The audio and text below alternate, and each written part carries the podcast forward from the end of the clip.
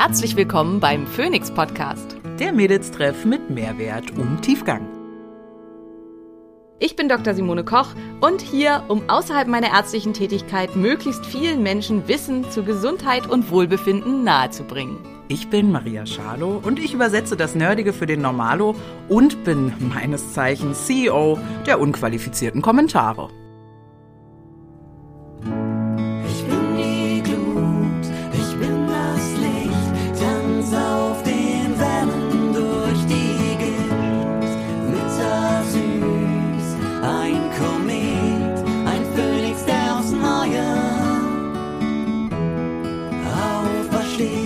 Dieser Podcast dient der reinen Wissensvermittlung. Es werden Angebote gemacht, wie du Dinge umsetzen kannst, um dein Leben zu etwas mehr Energie zu führen. Es wird jedoch kein Behandlungsverhältnis geschlossen. Gehörst du auch zu den Menschen, denen immer am 30. November einfällt, dass sie eigentlich noch Adventskalender für die ganze Familie brauchen? Ich gehöre leider zu diesen Menschen und bin deswegen in den letzten Jahren dazu übergegangen, hochwertige Adventskalender zu kaufen und diese nicht selber zu basteln. Besonders schön ist hier der Adventskalender von Brain Effect, den es in einer Basic und in einer Premium Version gibt. Hier bekommst du die Originalprodukte von Brain Effect, die dich in einem guten Lebensstil und einer hervorragenden Gesundheit unterstützen in dem Adventskalender verpackt. Du kannst ihn jetzt schon bestellen. Mit meinem Code DSK bekommst du 20% auf den Adventskalender, solange es ihn gibt. Ansonsten bekommst du jeweils immer 20% auf die gerade aktuelle Kategorie und 10% auf alle anderen Produkte. Schau mal rein bei Brain Effect. Hervorragende Produkte für einen guten Lebensstil und Gesundheit wie Kaffee, MCT-Öl, aber auch Vitamin-Gummies, Sleep-Gummies, das hervorragende Melatonin Sleep Spray und vieles andere mehr. Es wird Herbst, die Blätter fallen und unser Immunsystem ist umso mehr angewiesen auf eine hervorragende Basisversorgung mit Vitaminen, Mineralstoffen und Antioxidantien. All dieses stellt das hervorragende All-in-One-Produkt AG1 zur Verfügung, welches ich selber jetzt schon seit drei Jahren eigentlich jeden Tag nutze und welches auch alle meine Familienmitglieder bekommen.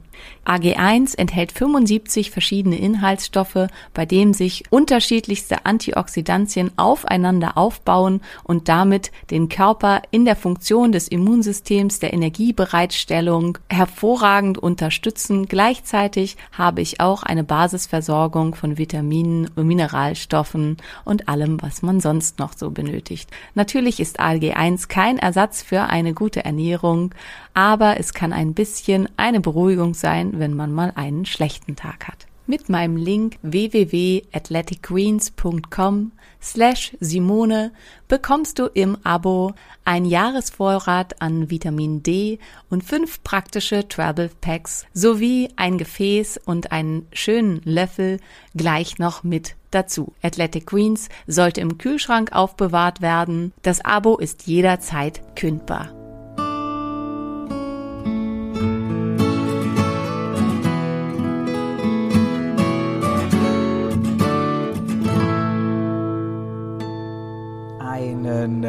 Wunderschönen guten Tag, liebe Freunde der gepflegten, schlauen, nerdigen, wissenschaftlichen Podcast-Unterhaltung. Hier ist wieder euer aller Lieblingspodcast, ähm, Phoenix Podcast mit mir, Charlo Hallo und der lieben Dr. Simone Koch.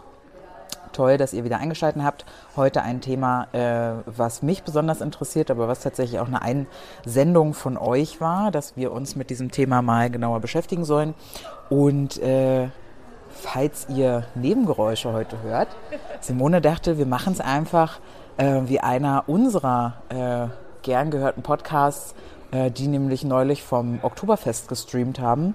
Äh, wenn wir waren dieses Wochenende auf dem Kongress beziehungsweise Simone hat gesprochen auf dem Kongress und ich durfte mitfahren und habe hier, ja, was habe ich gemacht? Simone Social Media und PR. Ja, genau.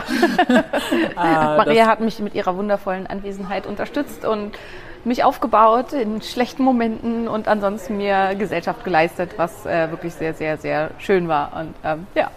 Genau, Und ich genau. durfte viel darüber lernen, ähm, wie man sich verkauft, sag ich mal so. Exakt. Also ihr könnt da äh, gerne bald mehr erwarten von uns. Aber ähm, da dachten wir uns, Mensch, dann nutzen wir die Zeit hier doch gleich, wie das richtige Unternehmerinnen machen und nehmen hier noch eine tolle Podcast-Folge auf zum Thema, was ihr ja auch vorne schon drin gesehen habt. Und Simone, ich glaube, eine Sache, die viele ja immer wieder interessiert zu dem Thema, ist, wie kriegst du das eigentlich alles unter einen Hut? Ich meine, du bist ja da nur vorbildlichst unterwegs, ähm, selbstständig seit wie vielen Jahren eigentlich mit der eigenen Praxis? Ah, Zwölf, glaube ich. Mhm, seit zwölf Jahren selbstständig. Ähm, heute kam nach dem äh, Kongress, darf ich das, ja, ach, ich erzähle das einfach, ähm, kam ein, junger Mann oder älterer Mann, ich weiß gar nicht, auf Simone zu und hat gefragt, Mensch, Frau Dr. Koch, Sie sehen ja nur wirklich fit und gesund aus. Was sind denn eigentlich so Ihre drei Tipps? Anscheinend machen Sie es ja richtig. Ja, das heißt, äh, Simone hat zwölf Jahre Selbstständigkeit, sieht top aus, ist gesund. Äh, wir wissen ja um deine Diagnosen auch im Hintergrund. Also du bist ja eben nicht eine von diesen äh, knackärschig geborenen. Naja, das bist du schon, aber äh, du hattest ja auch wirklich Struggle in deinem Gesundheitsleben schon. Zwei Kinder. Ähm, wie wie legt man da die Schwerpunkte fest? Wie kann ich trotzdem Gesundheit verbinden? Wie kriege ich meine Kinder auch dazu? Ich meine, du hast in irgendeinem Podcast mal erzählt, dass äh, deine Jungs Ceviche gegessen haben. Ja, sehr Ähm, gerne essen die das. Genau, sehr, sehr gerne essen. Äh, ich habe gerade mit einem dreieinhalbjährigen zu tun. Wenn ich Glück habe, isst der äh, ein bisschen Mangomark auf seinem Keksbrei. Äh, das ist aber auch nicht meine Schuld gewesen, dass das überhaupt erst in Keksbrei ausartet. Jetzt habe ich schon ganz viel erzählt. Simone, ähm, hol uns mal ab in das Thema Lifestyle, Lifestyle erhalten. Was sind so deine Top-Punkte, wo du sagen würdest, da müssen wir heute drüber sprechen? Ich finde halt super wichtig, dass man als erstes für sich festlegt, was will eigentlich ich. Also ich glaube, dass Kinder ähm, ganz früh lernen müssen und dass das eben auch, wo sind meine Grenzen? Also was ist das, wo ich als Mutter, wo einfach meine Grenze ist, wo es für mich aufhört, beziehungsweise was ich auch im Leben möchte. Und ähm, ich finde in dem Zusammenhang auch ganz, ganz wichtig, dass wir für mich halt auch mit meiner Trennung dass wir festlegen für uns, was wollen wir unseren Kindern vermitteln. Und ich möchte meinen Kindern vermitteln, dass sie auf sich selber hören sollen und dass das, ähm, dass ihre Wünsche und Träume zu erfüllen eins der obersten Ziele in ihrem Leben sein soll und dass sie daraus dann eben auch die Kraft und die Energie ziehen können, um für andere da zu sein, wenn sie das denn möchten. Und das ist dann das, also es gibt diesen Spruch, Kinder kann man nicht erziehen, die machen sowieso alles nach. Ich glaube, der ist von Montessori, aber ich bin mir nicht ganz sicher. Die Pädagogin sagt ja, sehr gut. Ähm, und der hing bei uns zu Hause im Flur und ähm, dadurch habe ich den irgendwie immer für mich präsent. Und das ist was, was ich halt, was auch so ein bisschen mit meiner Erziehungsphilosophie ist, dass ich halt immer gedacht habe, okay, was will ich meinen Kindern vermitteln? Und tatsächlich war es halt auch in meiner Beziehung so, dass ich ganz lange immer noch gedacht habe, ja, durchhalten, aushalten und so weiter. Und ähm, irgendwann habe ich dann gedacht, nee, weil was will ich meinen Kindern vorleben? Dass sie aushalten müssen und durchhalten müssen, egal ob ihnen das gefällt und wie sie damit zurechtkommen, oder will ich ihnen vorleben, dass ähm, sie glücklich sein dürfen und dass ihr eigenes Glück halt eben auch im Vordergrund stehen sollte. Und das war für mich auch der Anstoß zu sagen, ähm, auch wenn Kinder natürlich das am schönsten finden, wenn ihre Eltern zusammen sind, ähm, wir ich gehe den Weg und traue mich das und fange nochmal von vorne an, sowohl in der Beziehung als auch beruflich, als auch sonst mit allem. Und ähm, ja, und ich glaube, dass das ganz, ganz wichtig ist, dass man als allererstes für sich selber festlegt, was will ich denn im Leben? Wo will ich eigentlich hin? Was ist mir wichtig? Und das ist, glaube ich, halt schon der erste Punkt, wo ganz viele dran scheitern, weil es ja gerade, ähm, naja, wie finde ich den Punkt denn in den ersten Lebensmonaten, Lebensjahren von so einem Neugeborenen, also bleiben wir vielleicht einfach mal im ersten Jahr, in den ersten zwei Jahren, geht's halt um das Baby. Ne? Da kann man jetzt schwer sagen, hallo lieber vier Monate alter Säugling, ähm, die Mama möchte wirklich gerne viel Sport machen, deswegen schläfst du jetzt bitte immer zu den Zeiten, wo ich jetzt irgendwie Fitness machen möchte oder sowas. Das ist natürlich schwierig, da geht's vorrangig irgendwie um die Kinder. Wie war denn das in der Zeit für dich, also als die Jungs irgendwie ganz klein noch waren und du ja, jetzt natürlich hast du mehr Freiheiten, dadurch, dass sie selbstständiger und größer sind. Da können wir auch nochmal drüber sprechen, gleich wie du das hingekriegt Wie sie da hingekommen sind. Genau, ja. das ist ja total wichtig. Aber wie war diese Anfangszeit vor allem auch für dich? Ne? Also diese ersten ein, zwei, drei Jahre, die halt ja eine Mutter auch oft einfach so unbeweglich machen. Ne? Also das war tatsächlich, ich bin da auch ganz transparent und ehrlich, für mich halt ganz viel, ganz, ganz schwierig und ähm, auch schlimm in gewisser Weise, weil Ähm, ich bin jemand, der einfach ja gerne mal alleine ist, der auch seine Zeit für sich alleine braucht. Und ich bin vor allem jemand, für den das super wichtig ist, dass ich selbstbestimmt bin. Also Fremdbestimmung ist was, was mich ganz fertig und ähm, energielos macht. Und in den ersten Jahren mit Kindern ist man komplett fremdbestimmt und ist ja auch komplett ähm, verantwortlich für das Leben von jemand anders. Also Das das, ich, genau, absolut. Und ähm, tatsächlich habe ich für die ersten Jahre meiner Kinder auch wirklich meine Bedürfnisse ganz, ganz weit zurückgestellt, weil im, vor allen Dingen im ersten Lebensjahr, aber auch noch mit im zweiten, gilt das, was ich halt eben alles gesagt habe, noch nicht. Weil da ist halt einfach, das Kind kann seine Bedürfnisse selber nicht erfüllen, es ist vollständig von dir abhängig. Ähm, und äh, aus meiner Sicht sollten hier halt auch alle Bedürfnisse schnellstmöglich und optimal wie möglich erfüllt werden, damit das Bedürfnisse der Kinder. der Kinder, ja. Ja. Damit das Kind absolutes Urvertrauen entwickeln kann und weiß, wann immer ich jemanden brauche und etwas brauche, ist derjenige da und bekomme ich das, was ich brauche. Und das ist auch das, was ich versucht habe umzusetzen. Also wir haben ganz viele Sachen aus dem also Attachment Parenting gemacht. Ähm, das heißt, meine Kinder wurden beide vollständig getragen. Wir hatten kind, keinen Kinderwagen, haben auch keinen Kinderwagen benutzt. Meine Kinder sind beide lange gestillt, also beide, der Große gestillt, bis er sich selber abgestillt hat, der Kleine gestillt, bis ich keine Lust mehr hatte, was nach anderthalb Jahren der Fall war. Ähm, einfach weil für mich, und da können wir ja auch gleich drüber reden, also für mich war nach anderthalb Jahren bei Jonas der Zeitpunkt erreicht, wo ich gemerkt habe, ich gehe da total dran kaputt, ich halte das nicht mehr aus. Und da denke ich halt auch, gesunde, glückliche Mutter, gesundes, glückliches Kind. Und es war halt da, also auch eine Stillbeziehung sollte halt für beide Seiten schön und befriedigend sein. In den ersten drei, vier, fünf, vielleicht auch sechs Monaten würde ich das noch nicht so sehen. Da würde ich halt sagen, naja, da muss man sich vielleicht auch, weil es wirklich das Beste fürs Kind ist, wenn es irgendwie geht, als Mutter ein bisschen zurücknehmen und halt sagen, ich versuche das durchzuziehen, wenn es geht. Ähm, und stillen, auch wenn es vielleicht für mich jetzt irgendwie unkomfortabel ist. Und für mich war es sehr unkomfortabel bei Jonas. Ich habe bei Jonas nach drei Wochen wieder gearbeitet als ähm, Prä- und Postpartaltrainerin. Und dann hast du ihn anderthalb Jahre trotzdem Ja, gestillt. und dann habe ich nach acht Wochen wieder voll gearbeitet, also auch in der Praxis. Und ähm, habe dann eben abgepumpt während der Arbeitszeit. Ähm, und dann hat er von Robert in der Zeit die Flasche gekriegt. Und ansonsten, ganz am Anfang bin ich zwischengefahren und bin halt zwischendurch noch nach Hause gefahren und habe gestillt. Ähm, und, Und wie geht das, fragen sich jetzt vielleicht einige von euch, weil ich es will. ja, Na, genau. Also Simone ist einfach eine Frau mit einem ganz starken Willen und einem ganz unbedingten Willen. Naja, ist ja so. Ähm, und wenn du das willst, dann, ja, es klingt stressig, es klingt anstrengend. Es war sicher auch genau stressig und anstrengend. Aber wenn du das willst, dann kann es möglich gemacht werden. Nicht, Ja. Nichtsdestotrotz muss ich in dem Zusammenhang halt sagen, also dies so schnell wieder zu arbeiten nach drei Wochen, wobei das war nicht selbst ähm, gemacht. Also ich hatte eine ähm, Schwangerschafts- und Stillzeitsvertretung ähm, oder Wochenbettsvertretung für, eigentlich nur eine Wochenbettsvertretung für die Zeit mit Jonas und die hatte dann eine Bronchitis Ja. und hat, ähm, ko- konnte das dann nicht machen. Wir waren finanziell total angewiesen auf das Geld aus diesen Kursen Ja. und die Vertretung hatte ich halt quasi angestellt, die hat halt weniger Geld bekommen, als ähm, ich damit verdient habe.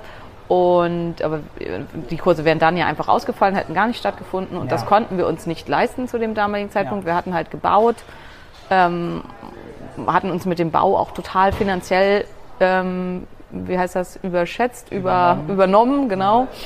Und also das Geld musste reinkommen. Und das heißt, ich habe nach drei Wochen, also es gibt Bilder davon mit diesem winzigen Säugling, also Jonas war ja echt noch winzig, der vor mir auf der Matte liegt, wo ich halt schon wieder Sportkurse gebe. Das war dämlich. Also wenn, also wenn ich jetzt irgendwie, und auch dieses nach acht Wochen wieder arbeiten, es war halt eine ungünstige Situation. Ähm, meine Kollegin und ich, wir waren beide gleichzeitig schwanger, ähm, sind also damit auch gleichzeitig ausgefallen und ich war die mit dem ja, da geringeren Willen vielleicht auch oder geringeren Durchsetzungskraft. Ich habe mich einfach bequatschen lassen, direkt nach dem Wochenbett wieder einzusteigen. Und das war definitiv die schlechteste Entscheidung meines Lebens. Also hatte halt auch einen riesen Anteil daran, dass ich dann nach zwölf Monaten diesen ganz schweren Hashimoto-Schub hatte, wo es mir so super, super schlecht ging, weil es hat mich einfach dieses komplett stillen, komplett für ein Kleinkind oder für einen Säugling verantwortlich sein, ähm, dann noch auch meine hohen Ansprüche äh, tragen, Attachment Parenting, äh, alles, jedes Bedürfnis von ihm erfüllen wo- wollen, auch nachts ähm, Co-Bedding, also wir haben zusammen, Co-Sleeping, wir haben zusammen in einem Bett geschlafen und dann zum Teil nachts alle 20 Minuten Auch stillen mit dem Großen. auch mit dem Großen noch zusammen im Bett, ja.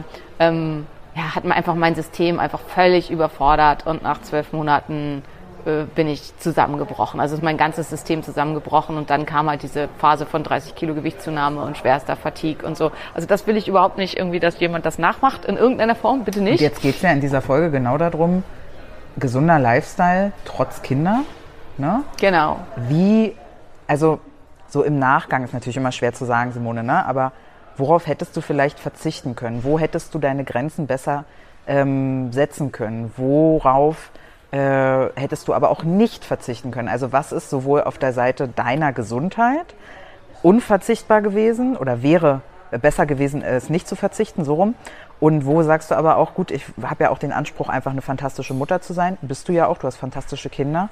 Wo würdest du da sagen, was hätte vielleicht trotzdem nicht sein müssen für die fantastischen Kinder, die du jetzt hast? Also einfach lebensplanungsmäßig war es dumm, ein zweites Kind zu planen und gleichzeitig den Hausbau. Also da würde ich halt jedem raten, das nicht zu tun und erstmal irgendwie, bevor man ein Haus baut, das Kind aus dem Gröbsten rauszuhaben.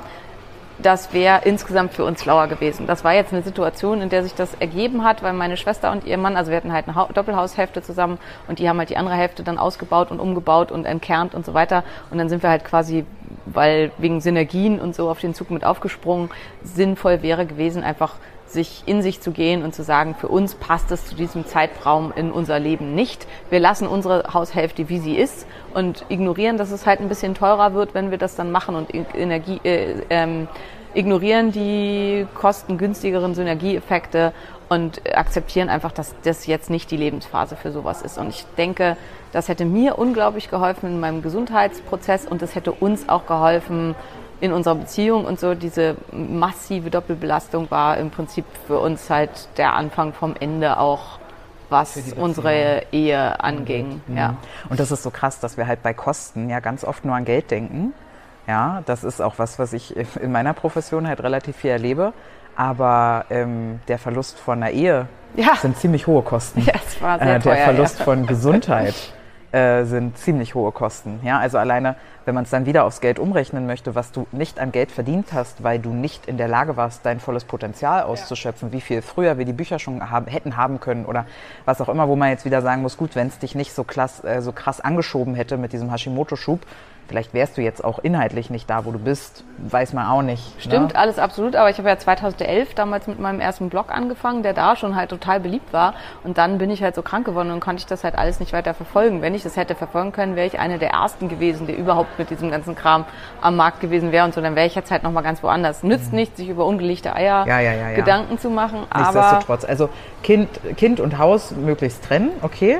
Was, Genau. Was gibt's noch, wo du sagen würdest, so rückblickend, pff, hm, Also auf jeden Fall denke ich die Investition, äh, also wenn beide Eltern voll berufstätig sind, dass man irgendwie guckt, dass man das irgendwie hinkriegt, in eine Haushaltshilfe Hilfe zu investieren.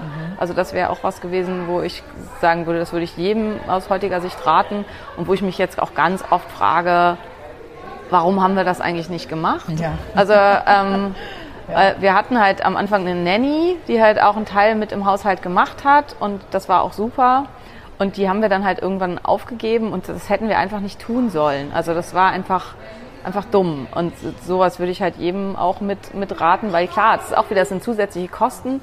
Naja, wir reden ja, man kann das ja übersetzen, also externe äh, äh, äh, au- outsourcen sozusagen. Vielleicht hat ja jemand eine Freundin, die mit eingespannt werden kann oder die Großeltern oder Ja, sowas. genau, um Das- Hilfe bitten. Das genau. ist halt auch ein ganz, ganz großer Punkt. Also ich weiß noch, dass ich an irgendeinem Punkt äh, so war, dass ich halt überhaupt nicht mehr konnte und dann habe ich an all meine Freunde und so ähm, eine E-Mail geschrieben, wo ich halt geschrieben habe, dann ich kann nicht mehr, ich brauche wirklich Hilfe.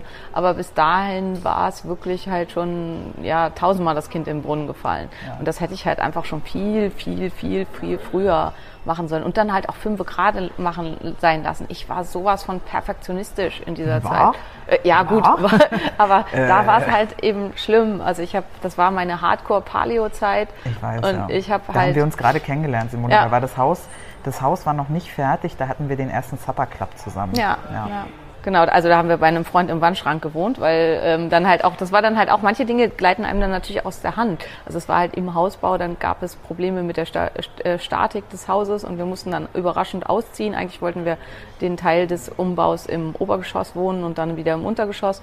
Und dann war aber das Haus einsturzgefährdet und dann war plötzlich Braunfäule im Dachstuhl und dann brauchten wir einen neuen Dachstuhl und so kamen halt immer weiter neue Kosten und weiß nicht was alles dazu ähm, und halt eine ganz, ganz, ganz hohe Belastung. Das sind natürlich auch Sachen, auf die hat man manchmal auch keinen Einfluss im Leben und da hätte man auch dann nichts dran ändern können.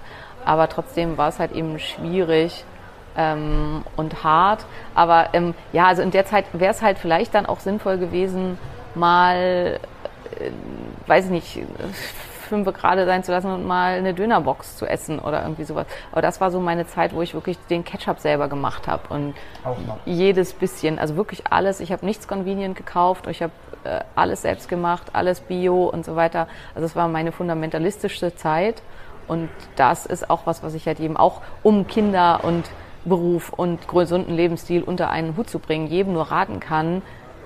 Ähm, ja, Maria kann das Beispiel gleich nochmal bringen, weil ich das sehr schön fand, zu gucken, ähm, welche Bälle aus Glas sind. Du kannst gleich noch mal erzählen, woher das Beispiel kommt. Ich ja. fand das sehr, sehr schön. Ja. Ähm, dass man einfach guckt, was ist wirklich wichtig und wo kann ich halt Abstriche machen ja. und das dann auch entsprechend zu machen. Ja. Ja, es ist halt, wenn Simone und ich, also wovon erzählt Simone gerade von diesem Beispiel? Wir hatten ja hier auch äh, Socializing. Das ist ja für Simone vielleicht ein Stück weit anstrengend. Für mich ist es lebenserfüllend, ja, mit Menschen in Verbindung zu gehen, die anzufassen, emotional, aber eben auch teilweise körperlich. Ich wurde ähm, wirklich wirklich hart vorgeführt von einem älteren Gynäkologen aus Bayern, der Witze über mich gemacht hat. Wir haben herrlich gelacht. Na, jedenfalls saßen wir am Tisch und wenn wir so zusammensitzen, kommen eben immer, also ich bin dann auch die, die dann so fragt, warum Mann Gynäkologe wird und so, ne? Also es ist einfach so. Und dann kamen wir auch auf dieses Kinderthema und Familienthema darüber. Und ähm, dann kommt auf Simone eben ja immer wieder eben auch Menschen zu, die sagen, krass Simone, was du leistest, wie du das alles hinkriegst ne, erfolgreiche Unternehmerin, die Kinder, was wir ja schon alles hatten und wir lieben Simone, ihr kennt sie. Ich könnte jetzt noch ausführen, aber ihr wollt ja wissen, worum es geht. Ähm, und ich glaube, es war Natalie Portman. Ich weiß aber nicht mehr genau. Die hat äh, ein Interview gegeben, wo sie auch das gefragt wurde. Mensch, Alter, krass, wunderschöne, erfolgreiche Schauspielerin, Familie, äh, Unternehmerin. Was, wie geht das alles? Und die dann erklärt hat, naja, das Ding ist ja nicht, alle Bälle in der Luft zu halten, sondern zu wissen, welche Bälle sind aus Glas und welche Bälle sind aus Gummi. Also sie hat dann äh, in Beispiele gebracht. Also es war irgendwie grüne Sockentag in der Schule und dein Kind trägt blaue Socken. Stirbt jetzt nicht von. Ist nicht so wild. Ist nicht so wild. Ist vielleicht ein bisschen nervig so und wird vielleicht, muss man gucken, wie sensibel dein Kind ist, ja. Ob es das Mobbing aushält oder ob es da einfach äh, dann der Coole ist und dann tragen bald, trägt bald keiner mehr grüne Socken zum grüne Sockentag, blaue, orange, was auch immer. Und ähm, ist dein Kind Allergiker und du vergisst die Allergiemedikamente aus der Apotheke abzuholen, könnte dein Kind von sterben. Ist ein Glasball. Ja? Und das eben für alle Lebensbereiche aufzumachen und zu gucken, okay, was ist denn jetzt wirklich wichtig? Und gerade heute, jetzt muss man auch sagen, Simone, das ist was, zehn Jahre her? Neu? Die acht? ganzen Sachen, zehn, ja, ja zehn na, Jahre was, ungefähr. Da, die Paleo-Zeit, genau. Ja. Da gab es ja auch noch nicht so viel. Nee, da gab es noch nicht. Ja? Es gab noch Na, keine Knochenbrühe fertig. Genau, es gab noch keinen guten Ketchup ja, ohne Zucker genau, und genau, so weiter. Man genau. musste alles selber machen. Genau, also das, war halt, echt das ist halt heute ja wirklich, wenn man das Geld hat, die Klammer muss man ja immer wieder, ja. also das meinen wir auch immer wieder mit. Uns ist völlig klar, dass du vielleicht hier gerade zuhörst, alleinerziehend bist, äh, vielleicht auch noch Care arbeitest äh, oder mit einem Care-System arbeitest, irgendwie Teilzeit. Das ist dann finanziell alles total schwierig ähm, unser Mitgefühl ist total auf deiner Seite und die Schwierigkeit da nicht zu lösen. Wir können jetzt also wirklich nur von dem System sprechen, in dem ja, Simone auch gelebt hat oder in dem äh, wir halt auch äh, gerade äh, tätig sind. Aber so eine Sachen, Biofleisch kannst du mittlerweile online bestellen. Ja. ja also ja, ging da alles noch nicht. Da musste man halt dann dahin fahren genau. und sich halt auch schwerwiegend äh, informieren vorher, um die überhaupt zu finden. Ja. Genau. Aber zu dem Thema Blaue Sockentag hm. äh, finde ich halt da auch also das ist zum Beispiel was, was ich halt dann eben, aber auch durch die harte Schule ganz schnell eben für mich rausgefunden habe. Und ich glaube, das ist halt auch das, wie kann man das dann alles miteinander verbinden, dass meine Kinder lernen mussten, dass sie dafür selbstverantwortlich sind. Das heißt, wenn blaue Sockentag ist, dann ist mein, muss mein Sohn sich selber darum kümmern, dass er blaue Socken anzieht. Und das ist nicht mein Problem. Jetzt ist ja nicht so oft blaue Sockentag, nee, aber er muss aber zum Beispiel er muss selber an sein Sportzeug genau. denken. Und wenn er das vergisst, Pech. Ich fahre nicht in die Schule und bringe ihm die Sportsachen, weil ich es halt einfach nicht kann. Also meine Mutter hat sowas früher halt häufiger für mich gemacht, gebe ich ja ganz ehrlich zu. Ich war der Turnbeutelvergesser vom Dienst. Ähm, Wie oft wir aber auch unsere Sachen in diesem einen Hotelzimmer jetzt vergessen Ja, haben ja. an diesen äh, zwei Tagen. Ja, aber da muss man auch sagen, da haben meine Eltern versagt. Also für mich war halt auch, wenn ich den Turnbeutel vergessen hatte, dann kam halt irgendwer und hat mir den Turnbeutel gebracht. Ja. Das ist bei uns nicht so. Warum nicht? Weil ich das gar nicht könnte. Also ich habe keine Möglichkeit in meinem Tag. Ja, und, und Robert ja genauso wenig. Und Robert auch nicht, genau. Und dementsprechend müssen die da halt selber dran denken. Und ich glaube, desto früher Kinder sowas lernen, desto besser ist es auch. Und vor allen Dingen bin ich mit meinen Kindern dann aber in ganz enger Rücksprache, ist das für euch okay? Also, dass ich wirklich halt dediziert hinterfrage, wenn ich dir nicht den Turnbeutel bringe, fühlst du dich dadurch weniger geliebt? Also würde, fehlt dir was, hast du das Gefühl, du wirst von mir vernachlässigt und ähm, ich äh, gebe dir nicht die Aufmerksamkeit und Liebe, die du dir gerne wünschen würdest, weil ich dir den Turnbeutel nicht bringe. Und da sind meine Kinder halt ganz klar, nö, ist ihre Aufgabe, Turnbeutel. Und bei anderen Sachen ist halt manchmal, wenn ich halt, weiß nicht, super viel arbeite, dass sie dann halt manchmal mir rückspiegeln, hey Mama, wäre jetzt doch ein bisschen viel in letzter Zeit, wir würden uns mal einen ganzen Tag mit dir wünschen. Und dann versuche ich das auch möglich zu machen. Also dann sage ich auch du mal Sachen ab. versuchst nicht, du machst. Ja. Genau, also ich, wir, wir haben ja auch schon öfter mal abgesagt bekommen, weil genau das dann ansteht. Genau, also dass ich dann einfach sage, hier, tut mir leid, das fällt aus, weil ich muss mich jetzt mal für meine Kinder da sein. Ich glaube, dass das bei ganz vielen fehlt, diese Rücksprache, dass man Kinder ab einem gewissen Alter, klar, bei einem Dreijährigen ist das noch schwierig, aber selbst mit einem Dreijährigen Ja, kann man sagen, schon relativ gut reden. Ja, also, ja, also äh, ab drei auf jeden ja. Fall. also, das würde ich auch so sagen, so drei aufwärts. Das Alter, wo es ganz, ganz, wo sie einfach so krass viel aufsaugen und keine Ahnung, wir hatten, wir hatten das gerade, ich habe ja wie gesagt mit einem dreieinhalbjährigen zu tun, deswegen sitze ich da auch gerade so krass dran. Und der ist öfter mit, mit auf der Arbeit, weil der Papa eben auch selbstständig, egal. Jedenfalls sind die öfter bei einem Unternehmer. Und Dreijährige sind ja so, ich will, ich will dies, ich will das, ich will alles haben, ich will, ich will, ich will. Und dann meinte dieser Unternehmer, ey, es reicht, das heißt jetzt so. Und sagt ihm einen Satz, lieber Papi, ich möchte bitte, so blablabla. Und immer, wenn man jetzt sagt, wie heißt das, holt er Luft und sagt, lieber Papi, ich möchte bitte die, was auch immer, mit was auch immer haben. Die sind so lernfähig in dem Alter, dass man Zeit da, und da wollte ich gerade noch mal reingrätschen, je früher man seine Kinder auf Selbstständigkeit bringt, nicht desto besser ist es, sondern desto früher sind sie selbstständig. Na, also ich will jetzt gar nicht sagen, das eine ist besser oder schlechter. Du prägst damit eben unterschiedliche Charakteristika oder unterschiedliche Verhaltensweisen Ja. bei deinen Kindern. Und wenn dir halt deine eigene Selbstständigkeit äh, wichtig ist, dann musst du die Kinder halt auch auf eine gewisse Selbstständigkeit prägen. Ne? Beziehungsweise alles ist ja auch so immer Kosten-Nutzen. Ne? Also die Kosten sind vielleicht in dem Moment höher, weil du vielleicht quengelnde Kinder hast, wenn du sie jetzt umgewöhnst und sagst, so, die Mutti hat jetzt den Dr. Simone Koch Podcast gehört und die Mutti hat jetzt beschlossen, dass doch beim Armbrot alle selbst ihre Brotdosen für den nächsten Tag schmieren können. Muss doch gar nicht Muttis Aufgabe sein, morgens um 4.30 Uhr aufzustehen und Brotboxen muss zu es schmieren. nicht. Muss absolut nicht so sein. Und deshalb zeige ich euch jetzt, wie ihr Brotboxen schmiert. Ja, und dann gibt es vielleicht die ersten zwei Abendbrotzeiten oder drei äh, ein bisschen Gemurre. Aber ähm, neue Verhaltensweisen sind schnell zu integrieren. Kinder, es, guck mal, Kinder wissen ja, wissen sie nicht, aber unterbewusst wissen sie natürlich, die sind nicht lebensfähig ohne uns. Ja, ja.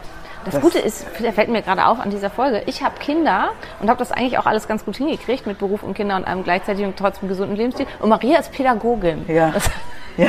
das wird voll, voll gut. Egal, red ja. weiter. Ist, ist, ist eine gute Mischung auf jeden Fall. Kinder sind flexibel und das ist denen in die, in, die, in die Gene gelegt, weil die können doch eh nicht ohne euch. Das ist verankert im Urhirn, im Stammhirn, so wie wir ja immer noch Angst haben vor sozialer Ablehnung, weil früher ohne die, ohne die Horde sind wir im schlimmsten Fall gestorben. So ist es bei Kindern eben auch. Ohne die Eltern, ohne die Erziehungsperson ist keine Sicherheit da. Das heißt, auch wenn sie sich gerne erstmal querstellen, langfristig müssen sie mitmachen. Weil was, was, soll, was soll der Neunjähriger tun? Sich eine Visa-Card holen und sich eine Wohnung mieten? nee, jetzt mal ernsthaft. Was soll er denn tun, wenn Mutti sagt, das, die Stullen schmier ich abends nicht Ja. mehr.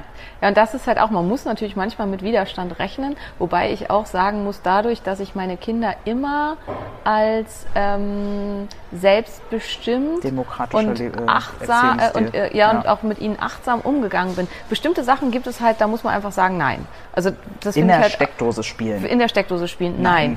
ähm, die sich den ganzen Tag von M&M's ernähren? Nein.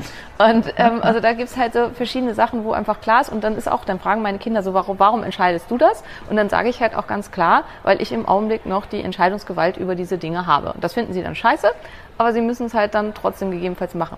Bei ganz vielen Sachen ist es aber so, dass ich versuche halt da achtsam mit ihnen umzugehen und es mit ihnen auch zu besprechen. Mach mal ein Beispiel klar, bitte. Ähm, machen wir ein Beispiel klar. Zum Beispiel ähm, Quengelware an der Kasse. Ähm, ist ja bei manchen ein riesen Drama mit auf die Erde Süßigkeiten Ja. ja. Mhm. Mit auf die Erde schmeißen und den ganzen Supermarkt aufmischen, hatten wir nie. Kein einziges Mal. Warum? Weil meine Kinder wussten, ähm, wenn ich bei was wirklich überzeugt bin und denke, das können sie haben, dann kaufe ich ihnen das und dann dürfen sie einfach fragen. Und wenn es ihnen wirklich hohes Bedürfnis ist, also meine Kinder mussten, sobald sie das konnten, mir argumentieren, warum ihnen das jetzt ein hohes Bedürfnis ist und sie das gerne haben möchten.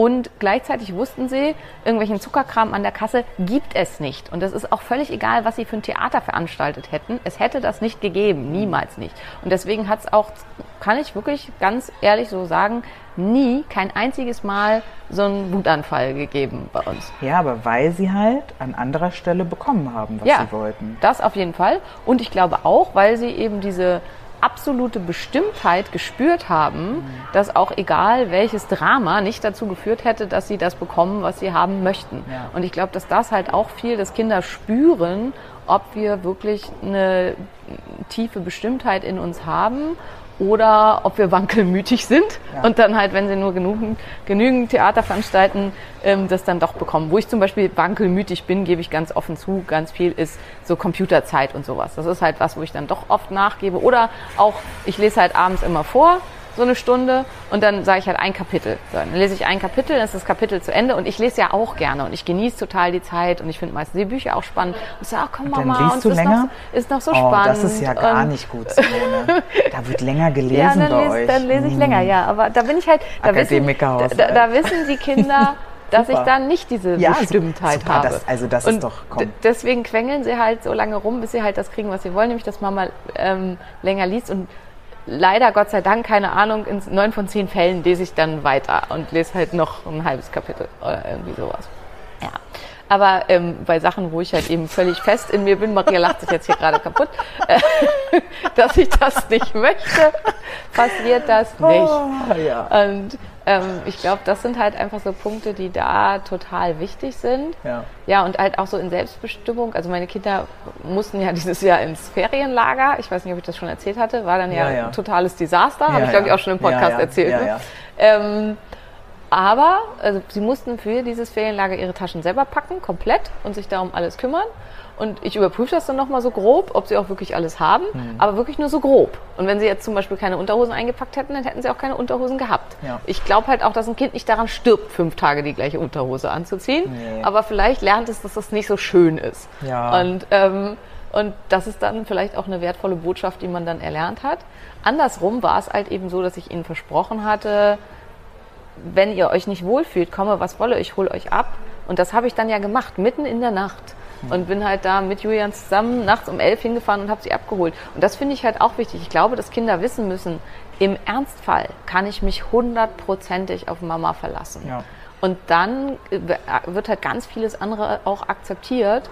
Und dass man eben einfach auch Rücksprache hält. Also so wie jetzt aktuell, ich hatte ja einen super schwierigen Monat mit ganz, ganz, ganz, ganz vielen Terminen, wo ich meine Kinder wirklich wenig gesehen habe. Also die Kinder waren dann bei meinen Eltern, also meine Eltern waren eine Woche bei mir und jetzt ähm, sind sie eine Woche mit Papa ähm, an der Riviera und dann sind sie nochmal wieder eine Woche bei meinen Eltern. Und zwischendurch sehe ich sie immer nur so ein, zwei Tage. Und das habe ich vorher mit ihnen besprochen. Ich habe halt gesagt, ihr werdet Mama da ziemlich wenig sehen. Ähm, passt das für euch? Und sie haben halt beide gesagt, ja, das ist total okay. Sie werden mich zwar vermissen, aber wir telefonieren das halt eben oft. Das ist okay. Hätten sie gesagt, nein, das passt absolut nicht für uns, dann hätte ich eine dieser Veranstaltungen abgesagt. Und indem sie, auch wenn ich sonst, es gäbe keinen anderen Grund, warum ich das gemacht hätte, weil ich Corona. Corona, ja. Wenn ich selber Covid gehabt hätte, dann hätte ich es auch abgesagt. Aber ansonsten, oder ich selber irgendwie schwer krank gewesen wäre. Ja, was auch immer, Krankheit oder die Kinder. Aber ansonsten ziehe ich es halt üblicherweise durch, auch wenn es vielleicht manchmal nicht so schlau ist, das zu tun. Aber Kinder ist halt bei mir was, ähm, wenn die gesagt hätten, nee, das geht gar nicht und sie vermissen mich so und weiß ich nicht, dann hätte ich was abgesagt. Und weil sie das wissen, können sie aber auch akzeptieren, dass ich so viel arbeite und dass ich halt eben viel nicht da bin. Hier steckt halt pädagogisch ganz, ganz viel drin, was du intuitiv oder einfach, Jetzt wird's ausgewertet. was du intuitiv schon in dir hast. Oder ich, ich meine, ich kenne dich ja, du hast wahrscheinlich jedes aktuelle Forschungsbuch zu Zeiten deines Kinderkriegens gelesen, oder? Zu äh, Ja, ich hatte Gehirn und emotionaler zwei Entwicklung. Umzugskartons voll Ja, Bücher. Wirklich, genau, also so nicht kein Spaß, sondern wirklich, ich hatte zwei Umzugskartons voll, die habe ich dann einer Stillgruppe gespendet, Ja. nachdem die Kinder zwei Genau. Jahre alt waren. Genau, genau, so klingt das auch, weil ähm, was, was kann ich aus meiner äh, pädagogischen Zeit oder einfach aus meinen Gesprächen mit Eltern, ganz viele Menschen haben Traumata. So, fangen wir vielleicht mal so an.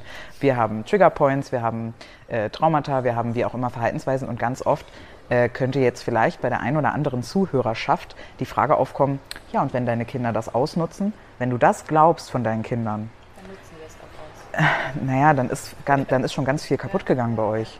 Also äh, zu glauben, dass ein, dass ein Zweijähriger dich manipulieren kann, äh, zu, zu glauben, dass ein Siebenjähriger, der vor dir sitzt und weint, weil du so viel arbeitest, dich äh, eigentlich manipulieren möchte in weniger Arbeiten oder so, da hast du, solltest du mal mit jemandem Professionellen sprechen, weil Kinder, äh, Kinder kommen mit sowas nicht auf die Welt. Das kriegen die über die Zeit vielleicht anerzogen, weil Kinder machen nach, was sie sehen bei dir. Ja, das definitiv. Aber wovon Simone ja hier berichtet, ist ja eine absolute Ernstnahme der emotionalen Lage und emotionalen Situation ihrer Kinder. Das heißt, wenn die Kinder auf dich zukommen und dir kommunizieren, etwas fühlt sich für mich jetzt so oder so an, dann ist das ernst zu nehmen. Der dreieinhalbjährige, mit dem ich da, wie gesagt, gerade öfter zu tun habe, der hat furchtbare Wutanfälle über Dinge, wo ich sagen würde, komm mal in mein Alter. Da musst du Steuern zahlen, ja, da weißt du, da weißt du, worüber du dich ärgern kannst. Aber es, es hat keine Relevanz, ob ich das jetzt wirklich schlimm finde oder ob ich verstehe, Kinder haben zum Beispiel keine, ähm, keine, keine Impulskontrolle. Alles fühlt sich gleich intensiv an. Die können das noch nicht ab, abschwächen oder absch ne? oder das lernen die halt erst über die Zeit, ganz oft.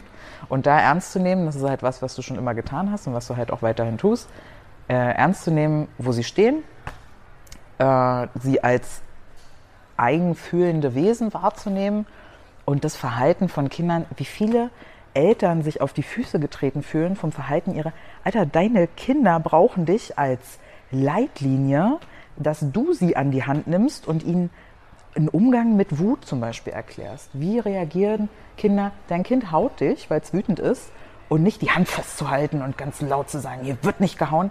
Dein Kind will gerade körperlich energielos werden. Kannst du ihm bitte eine Möglichkeit aufzeigen, wie es das tun kann?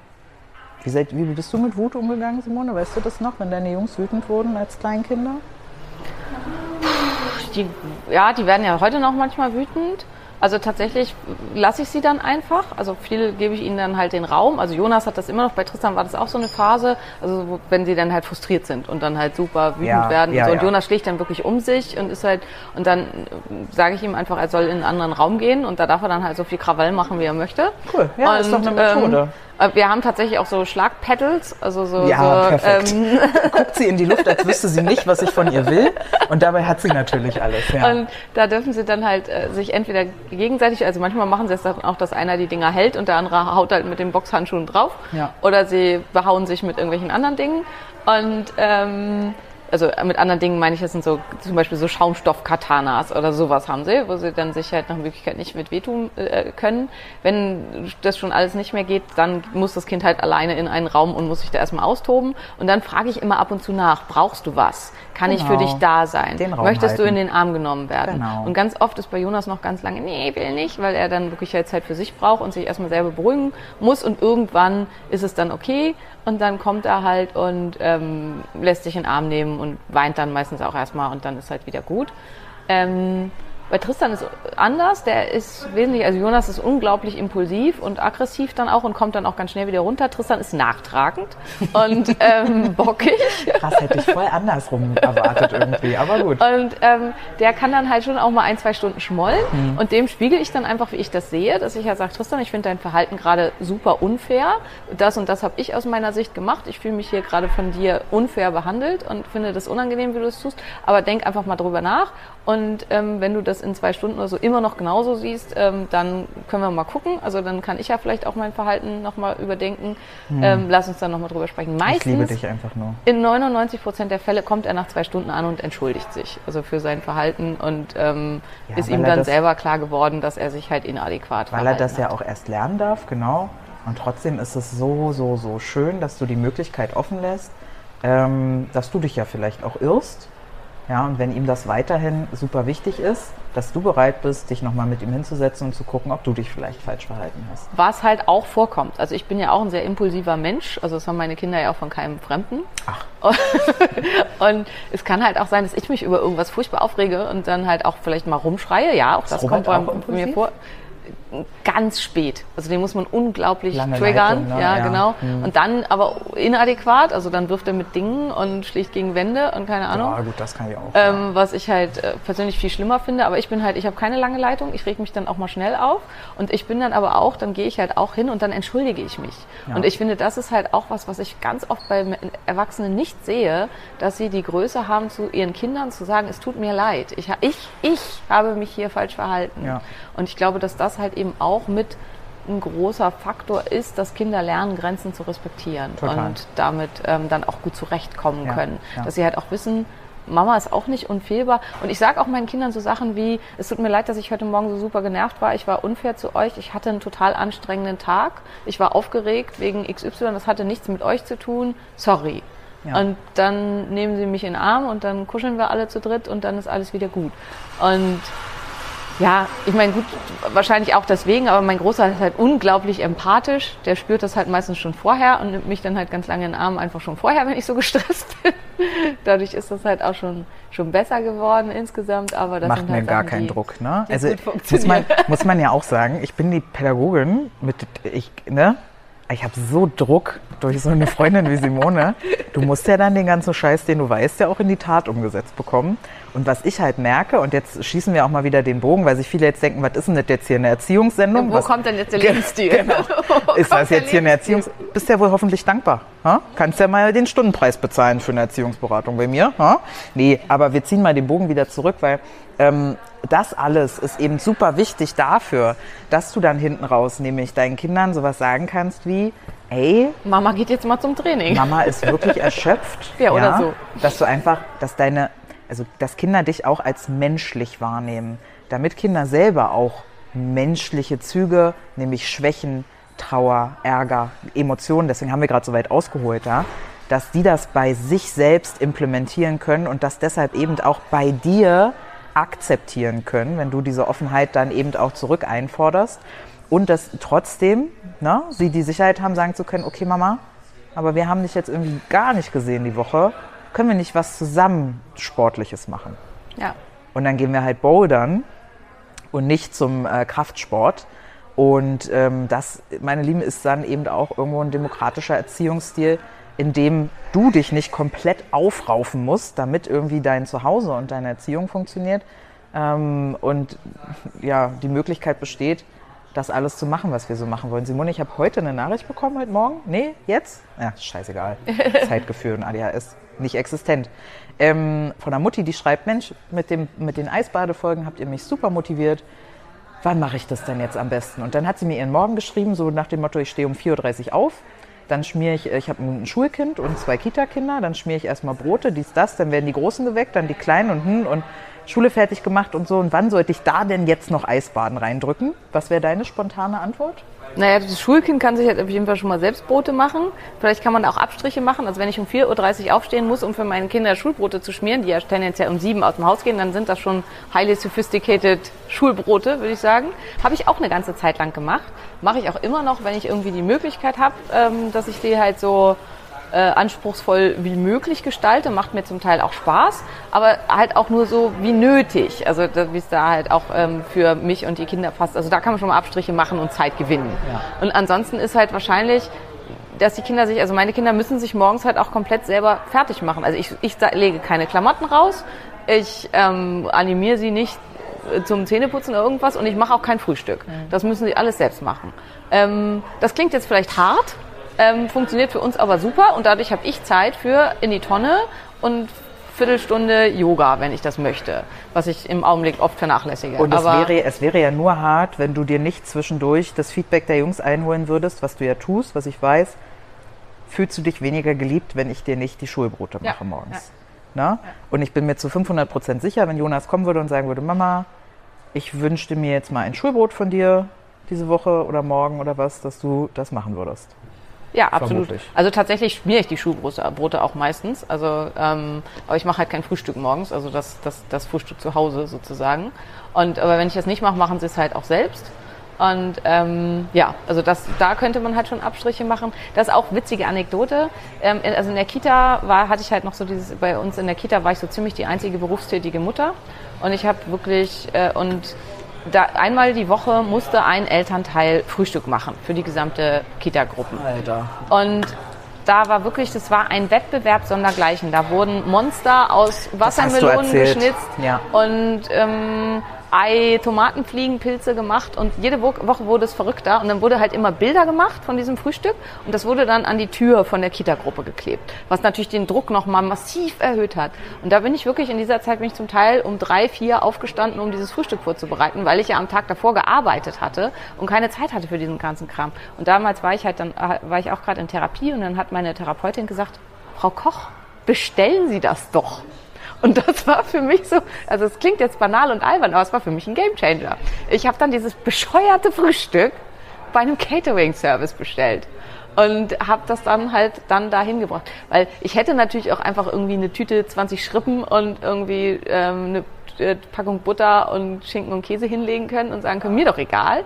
Aber damit habe ich mich halt auch nicht wohlgefühlt. Und es war zu dem Zeitpunkt auch noch tatsächlich so, dass es halt auch unter den Kindern dann so, also meine Kinder hätten sich dadurch tatsächlich weniger geliebt gefühlt, weil damals war es ihnen noch wichtig. Heute ist es so, also ich habe Tristan, äh, ich weiß gar nicht, was war denn das neulich, da habe ich ihn gefragt, Ach so, äh, sein Geburtstag, genau. Da, da war auch super Stress und ich hatte halt seine ganzen Pakete ähm, gekauft und so. Und dann habe ich ihn aber gefragt, Tristan, fühlst du dich von mir weniger geliebt, wenn deine Pakete morgen nicht super liebevoll eingepackt mit Schleifchen und noch einem Blumenstrauß und einem Kuchen und so weiter auf dem Tisch liegen? Ist das was, was für dich wichtig ist zu deinem Geburtstag? Und dann hat er gesagt, Mama, ist mir scheißegal. Ich freue mich, wenn ich Geschenke kriege und ob die in Zeitungspapier eingepackt sind oder im schicken Geschenkpapier, ist mir wurscht. Und Kuchen mag ich sowieso nicht besonders gern. Und ähm, Krass. Mir wäre Einpacken wichtig gewesen und Kuchen und ich hatte, ich mochte immer den Geburtstagstisch am liebsten als Kind. ja, aber das ist ja ich auch, Ja, ja, genau. ja. Aber deswegen habe ich ihn gefragt. Und wenn er gesagt hätte, ja, ist mir super wichtig, dann wäre ich noch abends um acht zu irgendeinem noch offenen Laden gefahren und hätte halt Geschenkpapier besorgt und wäre ganz entgegen meinen Gewohnheiten, weil ich ja versuche immer um zehn ins Bett zu gehen, ähm, wäre ich noch bis nachts um zwölf wach geblieben und hätte das alles fertig gemacht. Da er aber sehr äh, überzeugend vermittelt hat, dass es ihm wirklich wurscht ist, ähm, habe ich das nicht gemacht und hatte dann eben meinen ausreichenden Schlaf, was ja zum Beispiel schon wieder in Bezug auf ähm, positiven Lebensstil da gut und wichtig ist, dass man sich das eben für sich rausholt. Und dass man sowas auch so früh wie möglich implementiert. Also mir fällt da ein, so zum Thema mal Zeit für sich und Ruhe und so. Wir hatten schon ganz früh das Ritual, als sie noch ganz klein waren, da waren sie so zwei oder so, wo sie es halt schon verstehen konnten, dann, dass ich dann gesagt habe, ich brauche jetzt so lange meine Ruhe, bis diese Tasse Kaffee, da habe ich ja noch Kaffee getrunken, alle ist. Und dann sind die Kinder immer zwischendurch mal angelaufen gekommen und haben geguckt, ob noch Kaffee in dem Kaffee ist und sind dann wieder weggelaufen und haben mich aber nicht weiter gestört. Und erst in dem Moment, wo die Tasse alle war, ähm, das darf man dann natürlich auch nicht überreizen. Ne? Kinder in dem Alter haben jetzt nicht so eine lange Toleranzschwelle, aber äh, halt für die Viertelstunde oder so hatte ich dann wirklich einfach mal kurz meine Ruhe. Und dass man halt eben anfängt, sowas schon klar zu machen, dass halt nicht immer Mama, Mama, Da habe ich, äh, neulich, hab ich neulich einen TikTok gesehen, ne? da wo ich meine Bildung hernehme. Mama. Da kam, äh, da kam die Mutter auf die Idee zu sagen, ach Mensch, ähm, geht doch schon mal auf euer Zimmer spielen. Ich muss hier noch kurz was machen und dann ruft mich mal bitte, dann räumen wir eure Zimmer zusammen auf. Und dann sagt sie, sie hat locker eine halbe Stunde ihre Ruhe, weil die Kinder sich denken, ja, Mama vergisst, dass wir die Zimmer aufräumen müssen. Ja? So, äh, das können vielleicht so kleine Tipps und Ja äh, gut, Tricks aber das ist äh, so ein bisschen Was- Kinderverarsche, das hätte ich halt nicht so Abs- gemacht. Absolut, das fällt mir nur gerade dazu ein. Was, äh, was, was ist denn aber mit dem Co-Sleeping zum Beispiel? Das klingt ja auch gar nicht, äh, Ja, das ist ja so dieses, wo immer gesagt wird, ja, die kriegt ihr ja nie wieder aus eurem Bett. ja, das ist Bullshit. ähm, kann ich halt überhaupt nicht so äh, unterschreiben. Also das ist halt auch Attachment Parenting, also tragen, stillen und so weiter. Ich kann nur sagen, für mich, meine Erkenntnis daraus ist, es, zahl, es zahlt sich nach hinten raus immer aus. Also meine Kinder sind halt auch windelfrei gewesen. Das war ja die nächste extrem zeitaufwendige, anstrengende Nummer. Aber dafür waren die auch beide mit elf Monaten sauber und trocken. Komplett. Und ähm, und ich habe bei beiden Kindern nie eine Kackerwindel sauber gemacht. Und das ist halt auch was, was halt ein riesen Vorteil ist nachher raus. Und man hat halt nicht diese Dramen, bis manche Kinder machen ja mit drei, vier noch in die Windel, was ich persönlich, naja, ich sage da jetzt nicht zu. Ähm, und ähm, das hatte ich halt alles nie. Also das hat sich da super ausgezeichnet. Und auch Aus welchem Schlaf. Buch hast du das geholt? Windelfrei? Kannst du das so empfehlen? Es gibt eins, das heißt einfach windelfrei. Ansonsten kann ich super empfehlen, alles von Nicola Schmidt, also artgerecht. Ähm, die hat ganz viele, mein Art, artgerecht Babyzeit, artgerecht Kinderzeit, keine Ahnung. Also da, die fand ich alle super. Ähm, ja, das wären so, so für windelfrei die, die Hauptinformationsquellen, würde ich sagen. Und ansonsten William Sears heißt er, glaube ich, Dr. William Sears, Attachment Parenting. Das ist so das ähm, Standardbuch über ähm, Attachment Parenting. Und ja, auch mit Stillen und Nahrung und Schlafen. Die, äh, es war unglaublich anstrengend und es war zum Teil furchtbar. Und Tristan war ja auch krank. Und in der Zeit mit Tristan, habe ich ja schon ein paar Mal erzählt, habe ich mir manchmal echt gewünscht, mich möge ein Auto anfahren, damit ich halt ins Krankenhaus muss, damit ich mal ausschlafen kann. Ja. Und also es war wirklich, wirklich schli schlimm und anstrengend. Aber äh, Tristan war ja auch krank, der konnte halt nichts dafür. Da war es Der halt hat also eben viel so. geschrien und sowas, Ja, meinst genau. du? Hm. Also geschrien nicht unbedingt, aber er war einfach krank. Also Tristan hatte ja schweres Asthma nach seiner OP und wir mussten echt einfach Nächte mit ihm auf dem Petsyball verbringen, weil er nur aufrecht schlafen konnte und ähm, halt eben alle 20 Minuten stillen und so weiter. Aber dafür, ab, nachdem die abgestillt waren, seitdem schlafen die durch und zwar durch durch. Also mit nie nachts aufwachen und irgendwas und genauso mit dem Co-Sleeping, also die Kinder haben bei uns geschlafen, bis sie vier waren, beziehungsweise also bis Jonas vier war und Tristan dann schon sechs. Ähm, und dann sind sie zu zweit in ein anderes Zimmer ausgewandert. Und dann haben wir ihnen angeboten, dass sie ihre eigenen Zimmer haben konnten, zumindest bei Robert. Bei mir haben sie ein Zimmer gemeinsam, da geht das nicht anders. Und das fanden sie beide doof. Sie haben sich ganz schnell wieder dafür entschieden, dass sie im gleichen Zimmer schlafen wollen. Und ähm, ja, seitdem schlaft sie eben zu zweit in ihrem Bett und sind da super happy mit und hat nie Probleme gegeben. Und also es war auch nie, war kein großer Umstellungsprozess. Auch da, ich habe das meinen Kindern dann erklärt und ich habe gesagt, Mama schläft nicht gut, ich leide unter Schlafstörungen, ihr wisst das. Ähm, wenn's, ihr dürft jederzeit kommen, wenn irgendwas wirklich ist, aber bitte, wenn nichts ist, stört mich nicht. Und das tun die nicht. Die stören mich nicht, wenn nichts ist. Und wenn sie halt mal, wenn Jonas schlecht geträumt hat, dann ist er immer so ein bisschen, er kommt dann zu mir und sagt, Mama, es tut mir leid und ich weiß, du kannst immer nicht wieder einschlafen, aber ich habe wirklich schlecht geträumt. Und ähm, also die wissen halt einfach, wie schwierig das für mich ist. Und da sind die absolut respektvoll und liebevoll. Und andererseits wissen sie aber auch, wenn wirklich was ist, dürfen sie immer kommen. Und das tun sie halt dann auch.